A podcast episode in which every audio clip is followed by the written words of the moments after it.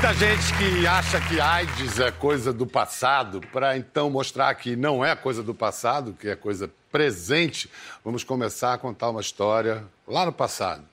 Uma história que começa há 30 anos com um médico brasileiro que se voluntariou então para uma missão inédita: pesquisar uma doença misteriosa, assustadora, estigmatizada dentro de um presídio marcado por violência. A doença era a AIDS e o presídio o Carandiru. Naquela época, pouco se conhecia sobre o vírus HIV, causador da AIDS. Um diagnóstico positivo, então, era uma sentença de morte. De lá para cá, a ciência desvendou muito dos segredos da AIDS, mas ainda há grandes desafios pela frente. Nos mais recentes números oficiais, o Ministério da Saúde indica que a AIDS vem crescendo num público específico: homens com menos de 30 anos e com mais que 55 com uma concentração maior entre jovens gays e bissexuais, os HSH, homens que fazem sexo com homens, na terminologia do Ministério da Saúde. Aquele médico pioneiro de 1989 está aqui hoje para nos ajudar a entender o HIV para além das estatísticas. E também temos a presença de um jovem soro positivo que vem usando a internet para desmistificar o vírus e a doença. É um prazer para a gente aplaudir o médico Drauzio Varela e o youtuber e cantor Gabriel Estrela.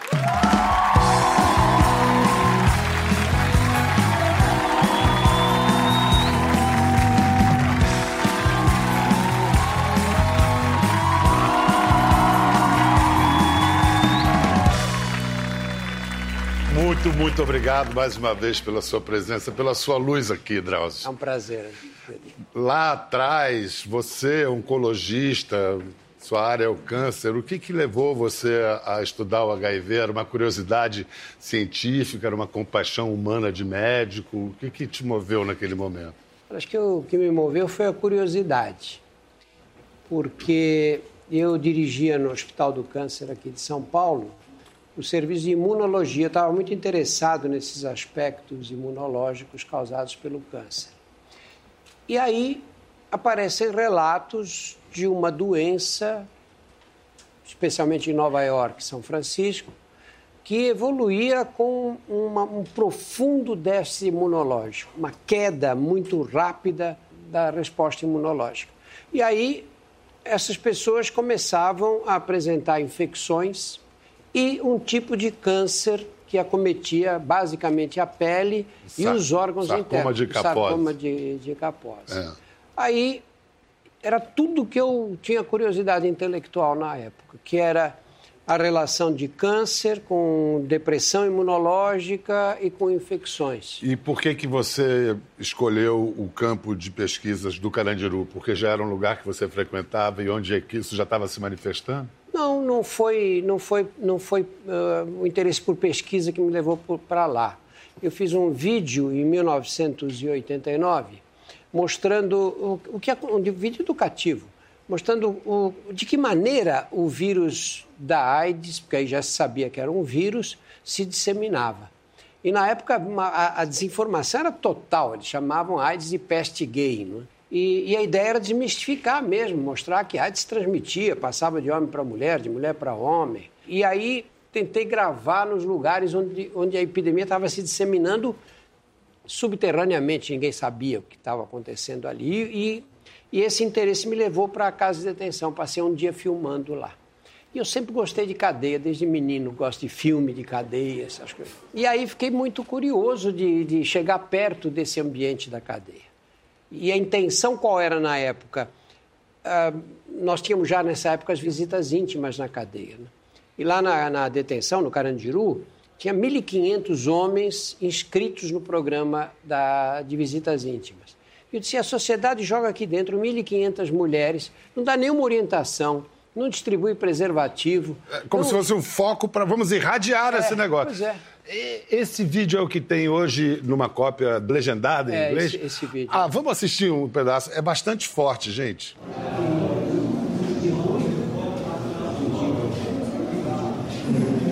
A sua esposa está contaminada, está infectada. Tá. O menino, foi, menino... Foi através dela que eu soube a notícia, né? Porque ela estava fazendo pré-natal no Hospital das Clínicas. E lá deram a notícia para ela. Nem falar direito consigo. E aí, senhor? O que, que pode ser feito por mim? Minha cadeia é três anos, seis meses. Estou tirando três anos. E eu estou num estado bem avançado do HIV. Ontem minha mãe saiu daqui desesperada, me cortou o coração. Ela, poxa, você podia ir para casa para morrer pelo menos em casa. Não quero que você morra num lugar desse. Ou porque é triste. Sou filho único. Uma mãe veio nessa situação, com a cadeia praticamente toda paga. Primeiro limpava isso aqui direto. Limpar, tudo certinho. Hoje em dia, que é isso? Deixa os mosquitos aí tomando conta da gente já era. Não sei. Foi através de agulha. Não sei como foi eu peguei. A droga dentro dos presídios, isso sempre existiu e sempre vai existir. São vários os meios para que a droga entre dentro da casa. Quer dizer, não cabe a mim falar como, também não tem nem condições, certo? Um quadro tétrico, né? Dantesco. Hoje, é, fazer o contraste entre esse quadro e hoje nos dá um certo alento. Muito, Pedro. Olha, isso começou em 1900. Quando o Brasil adotou o programa de distribuição gratuita dos antivirais para quem tinha AIDS, que foi uma revolução no mundo, não só no Brasil.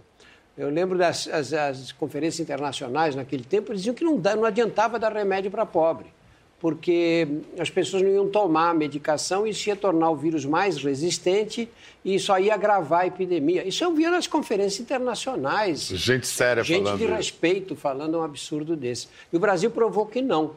E nós começamos a distribuir as drogas na, na cadeia. Naquela época os esquemas eram complexos. E eu montei um esquema bem simples que eu chamava de esquema Carandiru e que deu super certo. Eram duas drogas só e a gente conseguiu modificar completamente a história. Às vezes, é, como jornalista, estou quase 40 anos aí fazendo isso e me dá a sensação que falar de AIDS é falar de notícia velha, informação velha. Então, eu queria, é, é, com esse programa, nossa vontade é, olha, isso não é velho, renovar essa discussão. Vamos, para incluir na conversa o Gabriel, vamos apresentar o trabalho dele. Gabriel tem um canal no YouTube chamado Projeto Boa Sorte, é isso? Exato. Em que você fala abertamente sobre HIV, doenças sexualmente transmissíveis. Vamos ver um, um rápido apanhado aqui. O Projeto Boa Sorte foi uma iniciativa que eu comecei para falar sobre HIV. Por isso que falar de mim é falar sobre este projeto e faz tanto sentido. Não é só egocentrismo. Porque quando eu estava em 2010, com 18 anos, eu fui diagnosticado com HIV. E isso mudou muito minha vida, balançou muito a forma como eu via as minhas relações com, com pessoas, com família, com namorados, com amigos até também, né, com os crush de balada. E mudou muito a forma como eu vejo o mundo de forma geral.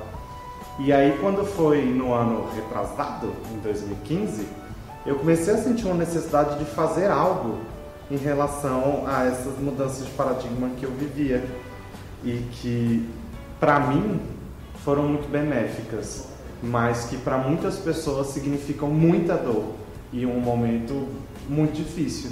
A cura do HIV, de longe o assunto mais comentado sobre esse tema, seja pelas pessoas que vivem com HIV e querem ser curadas, ou pelos curiosos de plantão, ou inclusive pela sede de teorias da conspiração que alimentam o sensacionalismo na mídia. A cura do HIV chegar não significa que não vai mais existir HIV, que não vai existir novas infecções por HIV ou que pessoas vão parar de morrer de AIDS. Infelizmente não é tão simples assim, principalmente por uma questão de acesso à saúde. Descobrir como se elimina o vírus do corpo e curar o HIV não é a mesma coisa, porque curar para um país como o Brasil, onde saúde é direito, significa tornar isso acessível. Por que que tirar, eliminar o vírus não é curar? Se você elimina o vírus, você elimina a causa da doença. É, o que, que, você quer dizer com isso? O que, o que eu percebo quando a gente fala de HIV né, é um fanatismo pelo lado biomédico da coisa. Assim. A gente faz muito alarde com os avanços biomédicos, que são incríveis e que devem ser comemorados, mas a gente esquece que existe uma etapa posterior.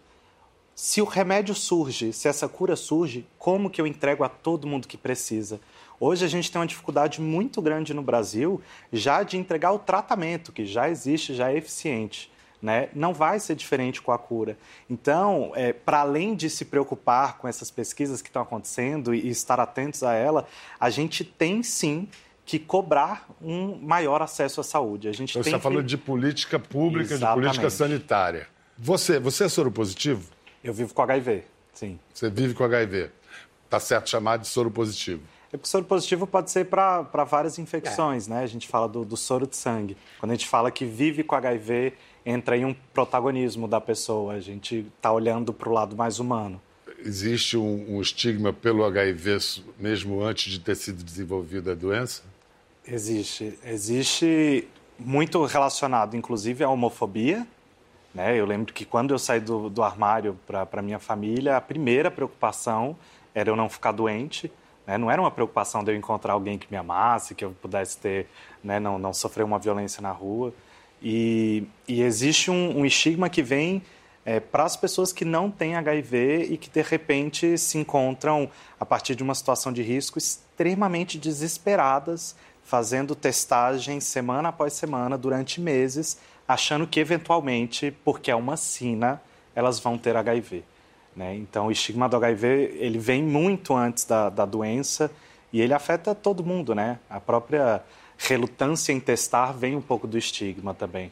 Drauzio, dá para explicar por que, que a AIDS, esses dados mais recentes, por que, que a AIDS cresceu nessas duas faixas de jovens com menos de 30 e homens com mais de 55? Falha é nossa, né? Isso é uma falha do sistema de saúde, né? Nós não fomos capazes de transmitir as informações com impacto suficiente para mudar o comportamento. O que eu acho que aconteceu com a AIDS é que no passado, nas fases iniciais da infecção, muita gente morreu de AIDS, né? muita gente. E a AIDS era uma doença que ia consumindo fisicamente a pessoa. Então, você via eh, pacientes que você olhava assim, encovados, magérrimos, às vezes caquéticos mesmo, incapazes até de se movimentar. Isso colaborou para o estigma, é lógico, mas assustava. E aí você era uma coisa presente a AIDS.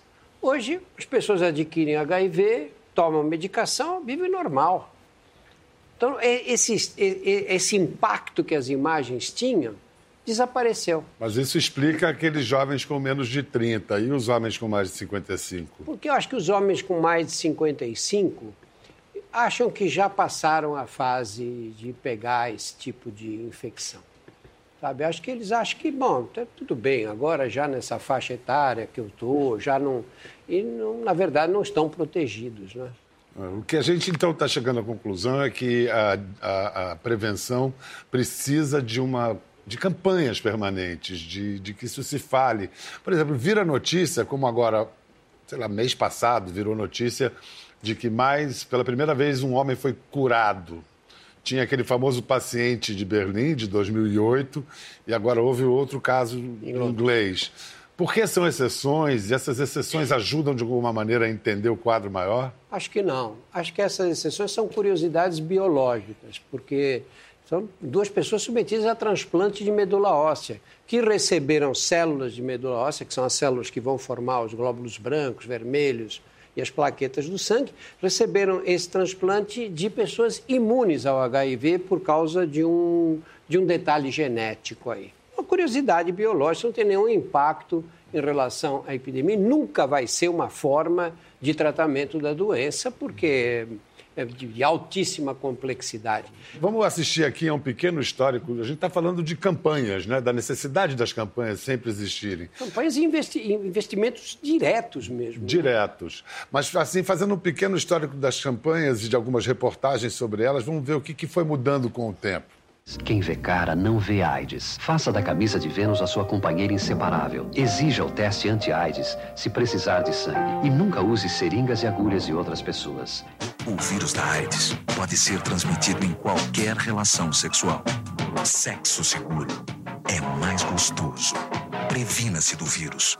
não das pessoas. As primeiras campanhas foram tímidas. Mostravam apenas que estava na hora do pai ter uma conversa séria com o filho. O namoro da filha já preocupava. E até o surfista estava com medo. A doença evoluiu e as mensagens também. Agora, as campanhas falam dos riscos da noite, da paquera e contam ainda uma triste história de amor inspirada nos versos do poeta Carlos Drummond de Andrade. Que amava Joaquim, que amava Silvio, que amava Rita, que amava Fábio, que morreu de AIDS. Olha, tá cheio de mulher interessante aqui. A nova campanha pela TV quer incentivar o uso da camisinha pelos homens das classes mais pobres, o grupo que mais resiste ao preservativo. Para isso, os comerciais usam uma linguagem direta, onde o órgão genital do homem recebeu um apelido: Braulio. Com camisinha, sua vida sexual é tranquila. Quem usa camisinha não engravida sem querer, não pega doenças sexualmente transmissíveis e, mais importante, fica longe da AIDS. Você tem camisinha?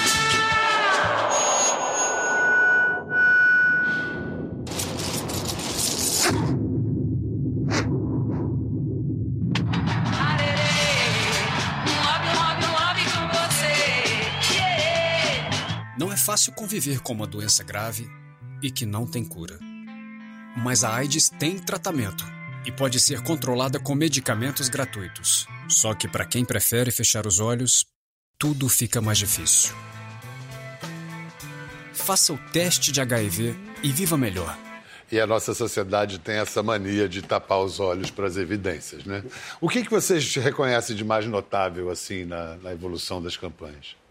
Não vamos nem falar de Braulio, que foi uma ideia infeliz, né? Todos os Braulios do Brasil não se sentiram necessariamente homenageados. Olha, quando eu vi essas imagens aí, Pedro, pensei como nós andamos para trás, né? É, Já né? fizemos coisa muito melhor, né? É, né? Eu já, já sinto o contrário. Eu acho que a partir do momento que a gente reconhece que falar de sexo é falar de algo que é gostoso e a gente assume um tom mais leve, a gente se aproxima melhor das pessoas.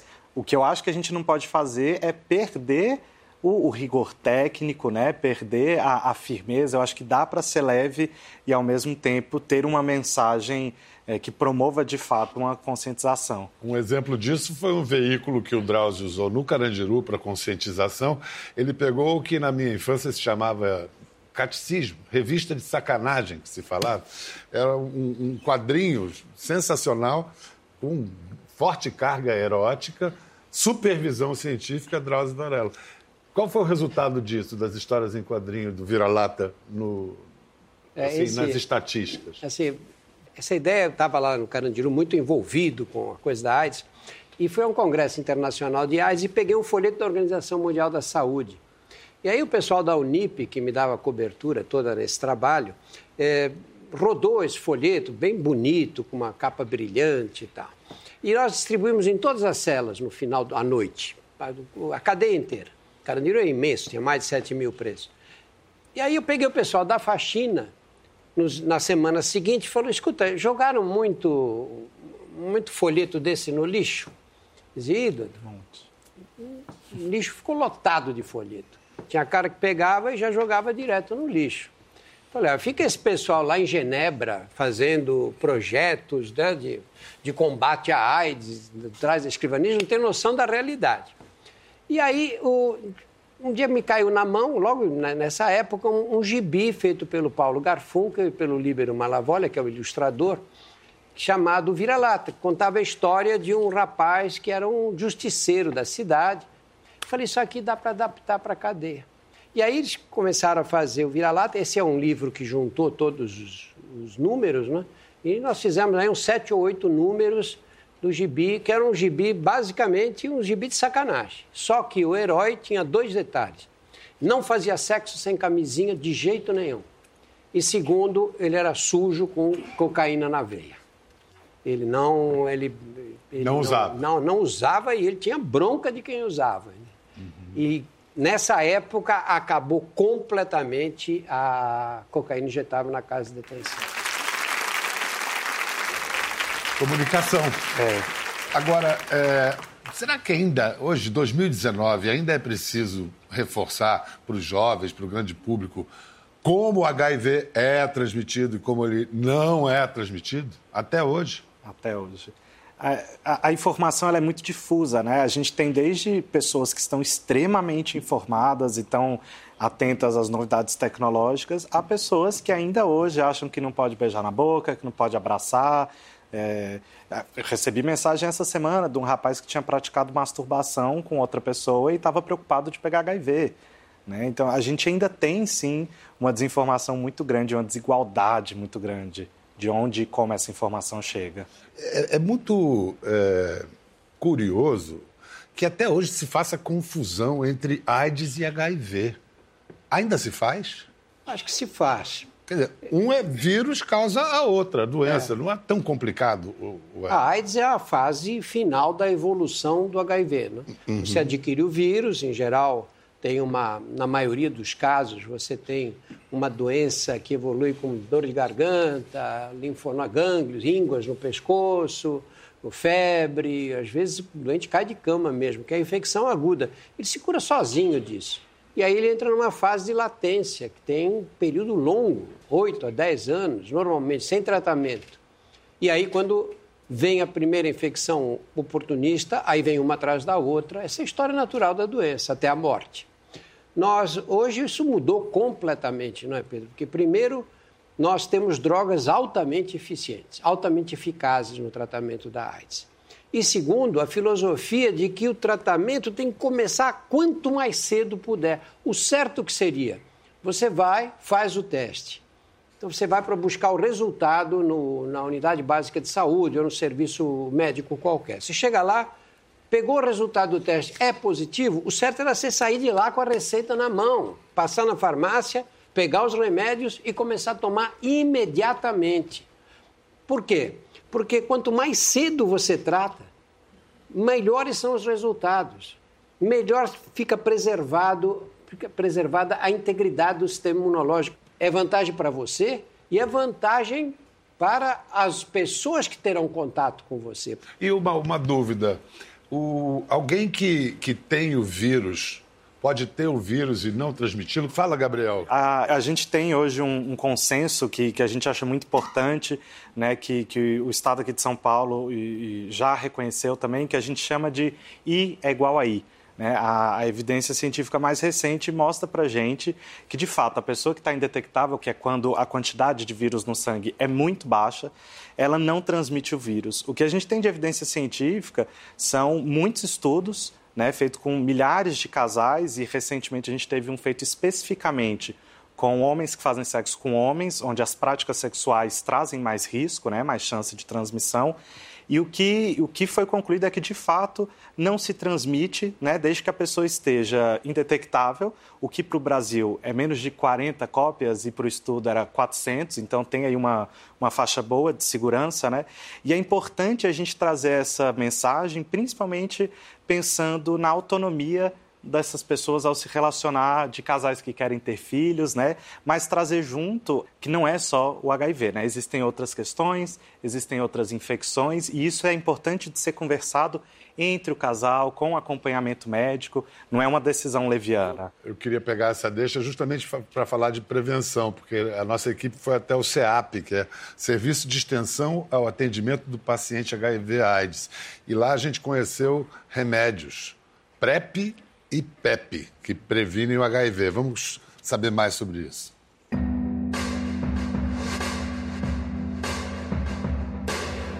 Eu sou Rico Vasconcelos, sou médico infectologista da Faculdade de Medicina da USP. Aqui no CEAP, a gente oferece tudo que existe dentro do contínuo de cuidado a, dentro da atenção que existe ao HIV, né? Desde prevenção, camisinha, PEP, PrEP, testagem, diagnóstico, acompanhamento das pessoas que vivem com HIV. A gente oferece o tratamento e os exames são feitos aqui no hospital também. Hoje em dia, disponível para prevenção de HIV, a gente tem muito mais do que apenas camisinha. Temos disponíveis duas estratégias, que são a PrEP, profilaxia pré-exposição, e a PEP, a profilaxia pós-exposição.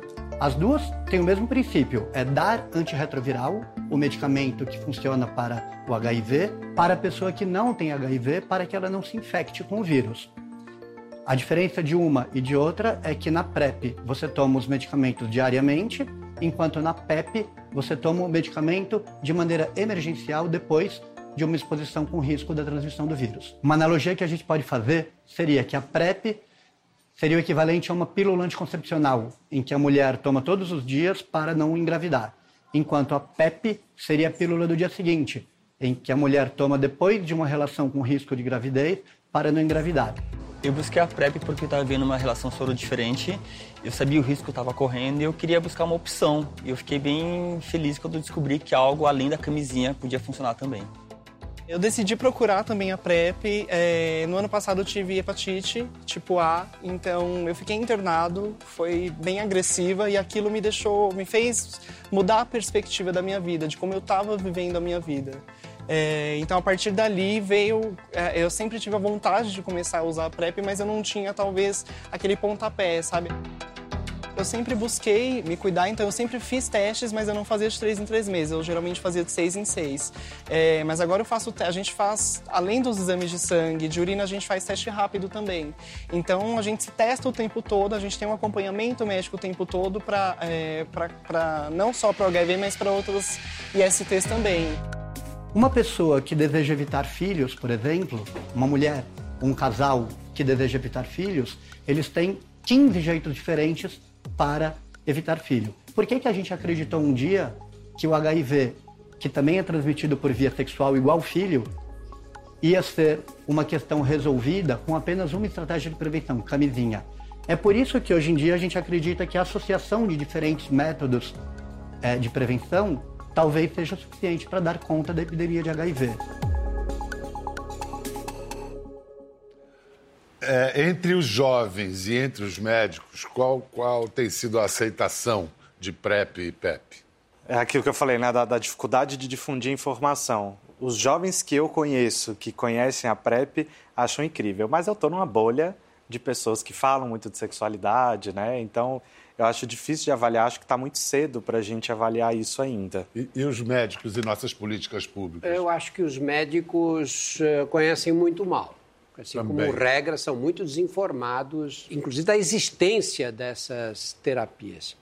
Agora, os médicos preparados, como é o doutor Rico, os médicos que estudam a área, defendem com toda a convicção de que a, a, a essas dois, esses dois tratamentos, tanto a, a terapia pré-exposição como a pós-exposição, podem mudar completamente o panorama da AIDS.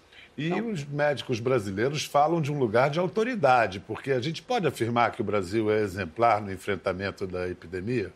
Acho que pode, pode, pode, pode dizer que o Brasil teve um impacto enorme na disseminação da epidemia mundial, não só no Brasil, porque foi o exemplo brasileiro que fez a distribuição, eh, que serviu de base para a distribuição gratuita de medicação nos países pobres, especialmente da África.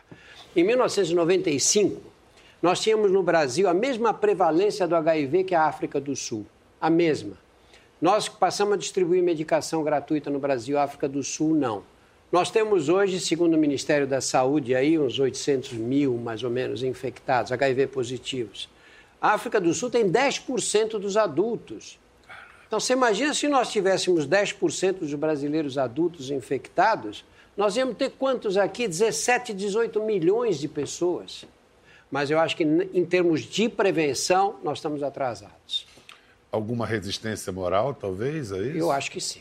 É? Eu, eu, acho que sim o tempo todo. O Pedro. tempo todo. É o tempo todo. Você vê agora de que não, você não pode falar assim porque vai ofender a família brasileira. Pô, você tem que ensinar as crianças sexualidade, faz parte de uma área da biologia humana. Edu é... Educação sexual. Educação sexual você tem que ensinar na escola. Estão discutindo agora isso, achando que não, que você não pode ensinar, não pode dar aula de educação sexual, não pode dar aula da biologia sexual. Porque o que, que acaba com esses preconceitos todos? Quando você percebe, quando você aprende que a sexualidade se impõe, você não escolhe a tua sexualidade. Existe essa ideia de que educação sexual é, é ensinar a transar, é, é incentivar a transar, quando na verdade, ainda mais com crianças tão novas, a gente está falando de conhecer o nosso corpo, de entender onde começa o meu corpo e termina e onde começa o outro, né? entender quem pode acessar o meu corpo. Então, tem uma questão aí muito importante de respeito e de segurança a essas crianças. Né?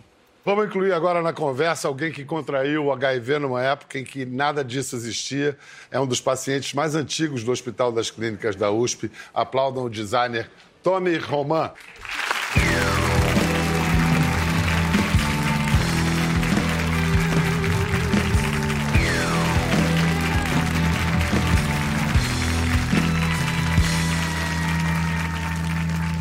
Então, quando você recebeu o seu diagnóstico, foi o quê? 89? Foi 89. É. Mas daí já se sabia que eu estava soro positivo há alguns anos mais. Sim, e você tinha tido um falso negativo. Exato. Três anos antes. É. Foi no Réveillon de 86 para 87, eu comecei a me sentir mal e comecei a. E todo mundo falava: é virose, é virose. Fui em vários médicos, tive mononucleose, toxoplasmose. Daí me falaram para ir no infectologista, fui no Caio Rosenthal. E daí ele pediu para eu fazer o exame. E eu fiquei super nervoso. E daí, depois de duas semanas, demorava duas semanas para sair o resultado, deu negativo. Daí, em junho de 89, eu ia fazer uma cirurgia que eu queria colocar o queixo para frente, que ele era muito para trás. E meu primo, que era meu médico homeopata, pediu para não fazer isso, que era muito perigoso, porque se eu fosse HIV positivo e você se alimenta só por comida pastosa, poderia ser muito arriscado. Eu falei, mas eu já fiz em 87, no começo, né, final de 86, e estou com o mesmo parceiro, com a mesma pessoa, não tem necessidade. Ele insistiu, insistiu, eu fiz, crente que ia dar um negativo, daí deu positivo, e daí soube-se que esse primeiro negativo era falso.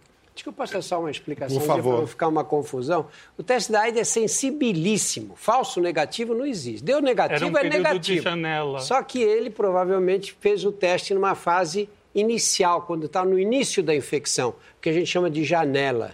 E nessa janela pode dar negativo. Agora, se passou essa fase, por exemplo, eu faço teste hoje, dá negativo, eu não tenho mais nenhum contato, daqui a 10 anos, não vou repetir nunca mais esse teste, não é?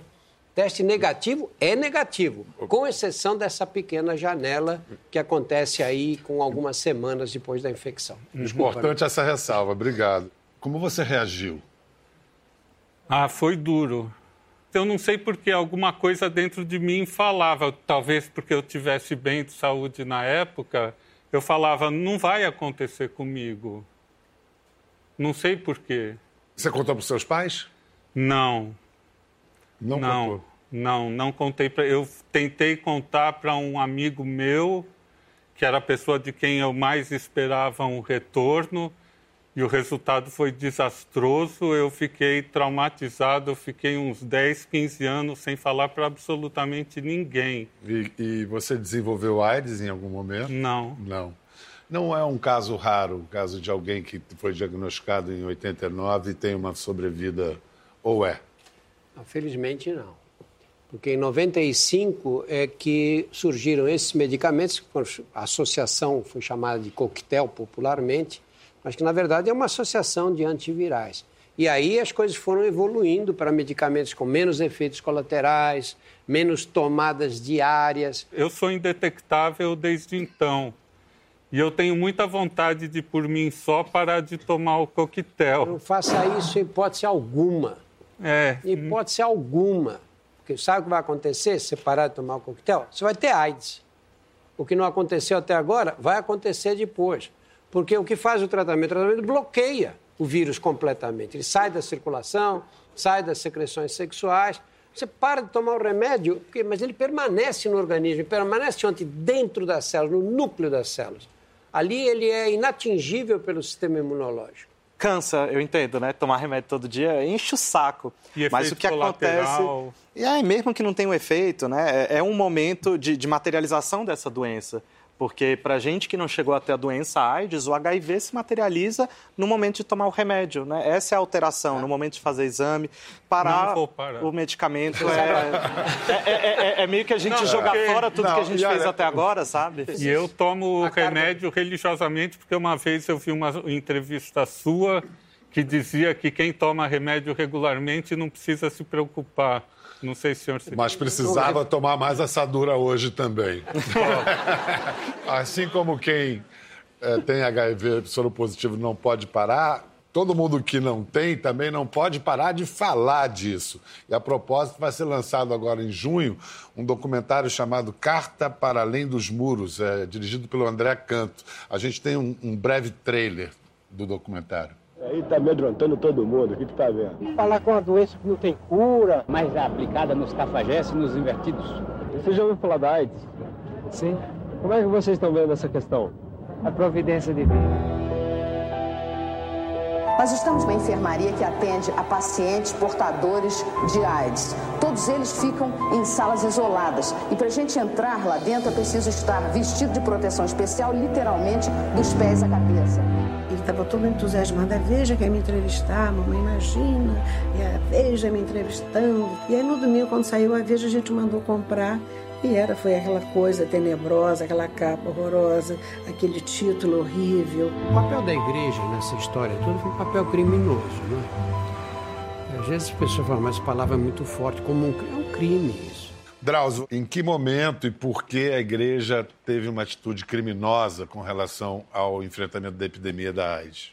Momento que o Papa, na época, eu nem lembro, já passaram vários aí, se definiu contra a camisinha. A Igreja Católica fez campanha contra a camisinha. Agora, você tem uma doença sexualmente transmissível, na época uniformemente mortal, que se transmite por via sexual e que a principal forma de prevenção é a camisinha. Na época, a única forma de prevenção que se conseguia, que se conhecia.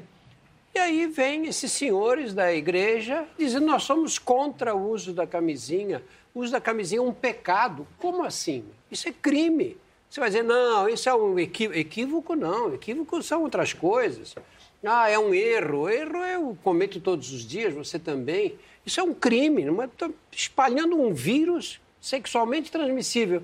E uma instituição como a igreja vai contra o uso da camisinha? Moram 11 mil pessoas por ano no Brasil. Não é lugar de uma epidemia de uma doença sexualmente transmissível você ficar com princípios morais. Não seja ridículo, não é? Você está prejudicando as pessoas. É imoral a religião se meter nisso. Dizer que não, o Papa é contra a camisinha. Você vai dizer, "Bom, o que, que a diferença faz? Hoje ninguém mais liga. Não é verdade.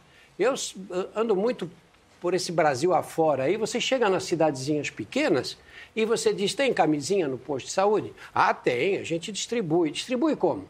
Ah, as pessoas vêm buscar aqui. Quem vem buscar?